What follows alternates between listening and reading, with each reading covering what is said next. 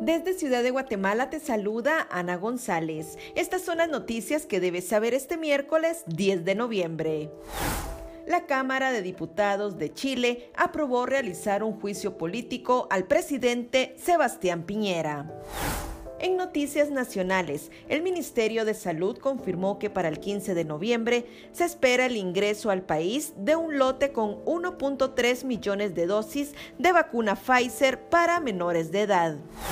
El presidente de la República, Alejandro Yamatei, se pronunció por las elecciones en Nicaragua, pero aún no ha dicho si reconocerá a Daniel Ortega como presidente.